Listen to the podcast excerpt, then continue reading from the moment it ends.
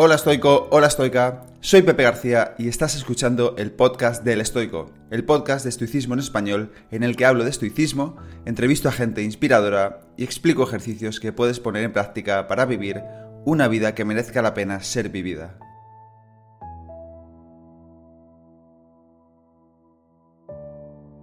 Bienvenido, bienvenida al episodio número 111 del podcast. En el episodio de hoy voy a desgranar 6 hábitos estoicos que puedes implementar en tu día a día para mantener la inercia en la práctica de la filosofía estoica.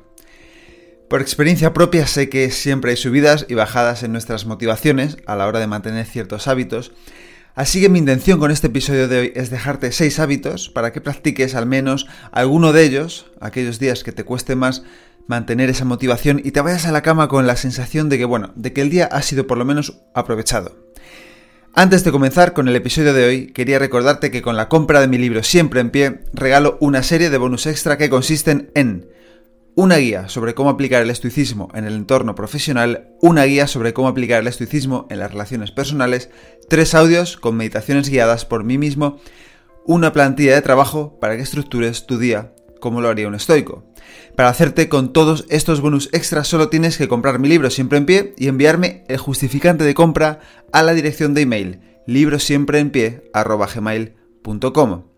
libro siempre en pie gmail.com Sé que soy muy pesado con esto, sé que lo repito en un montón de episodios, pero es verdad que hay mucha gente que me lo agradece porque me escriben y me dicen, Pepe, gracias porque no sabía que tenía derecho a esto con el libro, así que lo voy a decir todas las veces que haga falta. De todas formas, como siempre, te dejo toda esta información en los enlaces del episodio. Y ahora vamos con el episodio de hoy. 6 hábitos estoicos para aprovechar al máximo cada día. El primero de estos hábitos es elegir un valor por el que te vas a regir ese día. Los estoicos lo tenían claro, elegían siempre la virtud. Como el concepto de virtud es algo abstracto y sé que es tremendamente personal, bueno, al final como todos los valores, es subjetivo, es... Em, cada uno lo interpreta de una manera, Así que me gusta dividirlo en cuatro virtudes. Sabiduría práctica, coraje, justicia y templanza, que es lo mismo que hicieron los estoicos. También son virtudes o valores subjetivos, pero al final todo el mundo eh, sabe lo que es ser valiente, todo el mundo sabe lo que le da miedo, todo el mundo sabe lo que es tener autocontrol. Así que podemos elegir un valor para ese día o para esa semana y tratar de guiarnos por él en todas las decisiones que tomemos. Yo soy fiel seguidor, o fiel creyente, mejor dicho, de que los valores se practican creo que es muy fácil decir yo soy leal, pero luego hay que ser real. O puedes decir yo soy amable, luego tienes que ser amable. Entonces, esta práctica diaria de los valores o esta práctica semanal es fundamental. Y como siempre digo, yo siempre pongo estos ejemplos, las cuatro virtudes estoicas, pero tú puedes elegir el que tú quieras, el valor por el que te quieras guiar, amor, familia, amabilidad, empatía, compasión, el que tú quieras, y tratar de ejercitarte en él un día por lo menos, solo en ese valor. El segundo hábito, y quizás también ayude en relación al valor que hayamos elegido en el primer punto, es establecer una prioridad para el día. Si por ejemplo has elegido el valor de la fortaleza, quizás lo más importante para ese día sea llevar a cabo al menos una actividad que requiera fortaleza. Me gusta mucho esto que decía Séneca, no es que tengamos poco tiempo, es que perdemos mucho. La vida es larga si sabemos aprovechar el tiempo en cosas importantes. Y estoy completamente de acuerdo con él. Por eso un buen hábito para mí es preguntarme por la mañana, si solo pudiera hacer una cosa hoy, ¿cuál sería? Y tratar de ir a por ella tan pronto como sea posible. Una cosa importante, una práctica de un valor, un ejercicio, lo que quieras, y hacerlo en cuanto puedas. Imagina hasta dónde puedes llegar, cómo puedes crecer mental o físicamente si haces esto todos los días de tu vida, solo una cosa importante. Para mí es fundamental tener pequeñas metas claras y alcanzables, a lo mejor aunque sea solo para el día, porque a mí al menos siento que tengo una sensación de dirección o de propósito en mi vida. Seneca decía, para aquel que no sabe hacia dónde navega, ningún viento le es favorable. Si establecemos ese pequeño logro diario, que quizás incluso se puede alinear con nuestros valores, nos sentiremos recompensados al final del día y sentiremos que estamos yendo hacia algún lado. El tercero de estos hábitos, que es uno que a mí me encanta, es llevar a cabo una incomodidad voluntaria. Para mí es quizás el hábito más importante de todos, tampoco tiene por qué estar reñido con los anteriores, y es, en mi caso, insisto, en mi caso, por decirlo entre comillas, el que más estoico me hace sentir, cuando hago incomodidades voluntarias. Las incomodidades voluntarias en el estoicismo, yo sé que esto suena como muy masoquista, pero no es así. Al final es una práctica filosófica y tiene como objetivo ayudarnos a desarrollar la fortaleza mental, la resiliencia, la autodisciplina, también a apreciar lo que ya tenemos. Los estoicos creían que enfrentarse de manera intencionada e incluso programada a situaciones incómodas o difíciles les permitían aprender a gestionar mejor las adversidades cuando vinieran y a valorar más lo que ya tenían. Me gusta mucho una frase de Séneca, y perdonad unos segundos porque lo voy a buscar en las cartas a Lucilio. La carta a Lucilio número 13 habla de esto y dice así. Dice, tus fuerzas nunca pueden dar seguras garantías de sí mismas, sino cuando se presentan muchas dificultades de un lado y otro.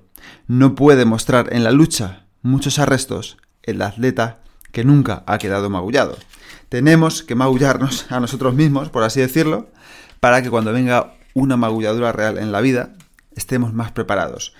Este extracto de la carta número 13 eh, lo repetiré en episodios posteriores cuando analice la carta 13, pero de momento quería dejarlo aquí porque encaja perfectamente y tiene sentido. Algunos de los beneficios de las incomodidades voluntarias son fortalecer la resiliencia, porque exponerse a situaciones incómodas de forma voluntaria ayuda a que desarrollemos esa capacidad que tenemos de adaptarnos, de superar los desafíos y dificultades de la vida, dificultades que vendrán, lo queramos o no, antes o después. Y al enfrentar estas situaciones por elección propia, aprendemos a gestionar mejor ese diálogo interior, ese estrés, em, ese ruido mental que puede generar, y así poco a poco iremos afrontando esas adversidades con mayor serenidad y entereza. También es una práctica muy muy buena para desarrollar la autodisciplina. La práctica de estas incomodidades voluntarias requiere primero que nos demos cuenta de nuestro diálogo interior, segundo autocontrol y tercero determinación. Y por supuesto, lo interesantísimo de esta autodisciplina es que puede transferirse a otros aspectos de la vida, lo que sin duda nos ayuda a ser mucho más perseverantes y mucho más comprometidos con las metas, con los objetivos, con lo que queremos hacer, hacia donde queremos ir. Te puedo asegurar que sin las incomodidades voluntarias, que llevo practicando ya casi tres años, este podcast se publicaría con mucha menos frecuencia. Y por último, las incomodidades voluntarias ayudan a fomentar la gratitud, porque cuando experimentamos situaciones de privación o de incomodidad de ciertos placeres de forma deliberada, aprendemos a valorar lo que ya tenemos, lo que damos por hecho.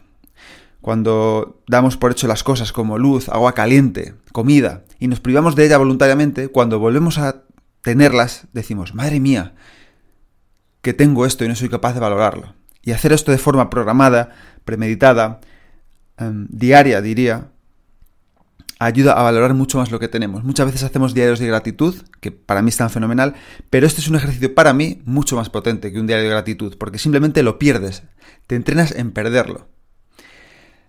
Por cierto, si te interesa en la comunidad de mi membresía de Patreon, próximamente seguramente en torno al día 24 de abril, vamos a empezar un reto sobre las incomodidades voluntarias de 30 días. Por si te quieres unir, si te interesa, te explico cómo hacerlo en las notas del episodio, simplemente apuntándote a mi Patreon. Cuarto hábito. Me encanta dividir nuestros días en segmentos, en partes. Seneca en la carta 12, que también veremos próximamente, decía que hay que organizar cualquier jornada como si cerrara filas y agotara y completara una vida. Es decir, como si cada día fuera una pequeña vida. Me encanta esta idea porque se puede dividir el tiempo en partes, en segmentos que representan diferentes etapas, como la juventud, el nacimiento, la muerte, la madurez. Todos los días nacemos, todos los días crecemos, si así lo queremos, y todos los días morimos, nos vamos a dormir. Entonces, en cada una de esas partes tenemos que centrarnos en hacer algunas cosas. A mí me gusta también hacerlo y verlo como, decía Picteto, el papel que estás representando en ese momento. Por ejemplo, ahora mismo este papel que estoy representando es mi papel de el estoico y es mi papel de ser el mejor podcaster, el mejor guionista, el mejor escritor, el mejor interpretador de lo que estoy leyendo, o intérprete, interpretador no existe, intérprete de lo que estoy haciendo. Mi trabajo ahora mismo, este, en este momento, es hacer esto lo mejor posible. Cuando termine y salga, mi trabajo será ser el mejor, el mejor marido, mi papel, el mejor padre posible, el mejor compañero, ahí en ese momento tendré que hacerlo lo mejor posible. Cuando termine de eso y me vaya a hacer deporte, a correr, lo que sea, mi trabajo ya no será ser padre, en ese momento concreto, o guionista, o escritor, o podcaster, o lo que sea, será ser deportista. En ese momento trataré de ser lo mejor deportista posible. Y así en cada uno de los diferentes aspectos de la vida. dividir el día en partes, dividir el día en segmentos, en papeles, en lo que tú quieras, y tratar de hacer eso con virtud lo mejor posible que puedas. Quinto hábito, por supuesto, siempre presente, y nunca mejor dicho, prestar atención. Los estoicos lo conocían como prosoqué, los griegos decían que esto era el arte de prestar atención, prosoqué, una parte vital, fundamental en la filosofía estoica, que nos anima, no tanto, ellos no lo entendían tanto como meditar, con los ojos cerrados, como hacemos, concentración en la respiración, aunque lo podemos hacer perfectamente, pero ellos se referían más a la capacidad de prestar atención a cómo se sentían y a lo que estaban haciendo en el momento.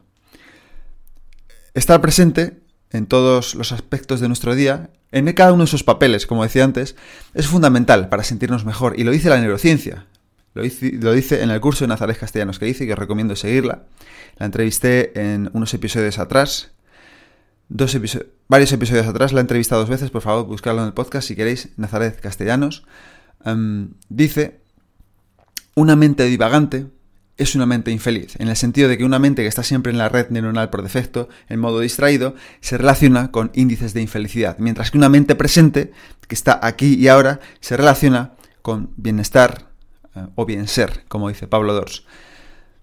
Si no tienes tiempo para meditar, por ejemplo, te recuerdo que prestar atención no lleva tiempo extra, no tienes que apartar tiempo para prestar atención a lo que estás haciendo, simplemente lo que tienes que hacer lo haces con la atención. Simplemente es esfuerzo, actitud y la intención, que recuerdo, está bajo tu control de prestar atención. Cuando prestamos atención a lo que tenemos delante, no solo se relaciona con mejores resultados, porque al final cuando haces algo con atención lo haces mejor, como decía Epicteto. Epicteto decía, va a ser mejor el navegante si no presta atención cuando navega, va a ser mejor el carpintero si no presta atención cuando pule los muebles. Cuando prestamos atención hacemos las cosas mejor y también nos sentimos más realizados y alegres. Por último, último hábito, el sexto, muy importante, diario, aceptar lo incontrolable, fundamental. Hay muchas circunstancias y eventos, por no decir la mayoría, casi todos, que ocurren a lo largo del día que están fuera de nuestro control. No podemos hacer absolutamente nada. Como ya sabes, si llevas tiempo escuchando este podcast, la filosofía estoica nos anima a aceptar lo que no podemos cambiar y centrarnos en lo que podemos controlar. Llevarlo a la práctica, pequeñas aceptaciones. Acepta el tiempo que hace. Acepta que cuando pones la televisión sale algo que tú no puedes controlar. Puedes cambiar de canal, pero no, no, puedes controlar lo que sale. Acepta el día de la semana que es, acepta el mes del año que es, acepta el calor que hace, acepta el frío que hace, acepta la estación, acepta tu edad, acepta las cosas que no puedes controlar. Así, en lugar de sentirte abrumado, preocupado por todo aquello que no puedes cambiar, poco a poco irás iremos aprendiendo a encontrar esas formas de adaptarnos y de responder de forma serena en estas y otras situaciones que se van a escapar a nuestro control. Poco a poco iremos entrenándonos en verlas y en responder en vez de reaccionar. Estos son los seis hábitos que puedes llevar a cabo cada día. Y como digo en otros episodios, si no puedes hacerlos todos, porque a veces el día nos come, yo lo entiendo, pero intenta hacer por lo menos uno al día, de forma consistente, y ya verás cómo vas mejorando en la práctica estoica poco a poco. Hay una frase que me gusta mucho de Jordan Peterson, un psicólogo psiquiatra, no sé lo que es, canadiense. No es un tipo que sea santo de mi devoción, pero tiene ideas muy buenas y una es, prueba a hacer algo de manera consistente, solo una cosa durante mucho tiempo y a ver qué pasa. Y esta es una buena idea para aplicar para el podcast de hoy. Hasta aquí el episodio, muchas gracias por tu tiempo. Siempre digo, es un tiempo que tú no vas a recuperar jamás. Estos 10-15 minutitos que me estás escuchando nunca los vas a recuperar, así que espero que merezcan la pena y que te ayuden a vivir mejor los que vienen. Muchas gracias y nos vemos en el siguiente episodio. Y hasta aquí el episodio de hoy. Espero que te haya gustado y que lo pongas en práctica. Si quieres ayudarme a que el podcast siga creciendo y pueda ayudar a más gente, te animo a suscribirte y recomendarlo en la plataforma de podcast que utilices, en redes sociales o mejor aún, a tus amigos. Y si quieres mandarme alguna idea o quieres que hable de algo en especial, puedes contactarme a elestoico.com@gmail.com o en cualquiera de mis perfiles de redes sociales arroba elestoicoesp. Nada más por hoy, muchísimas gracias por estar ahí y hasta la próxima.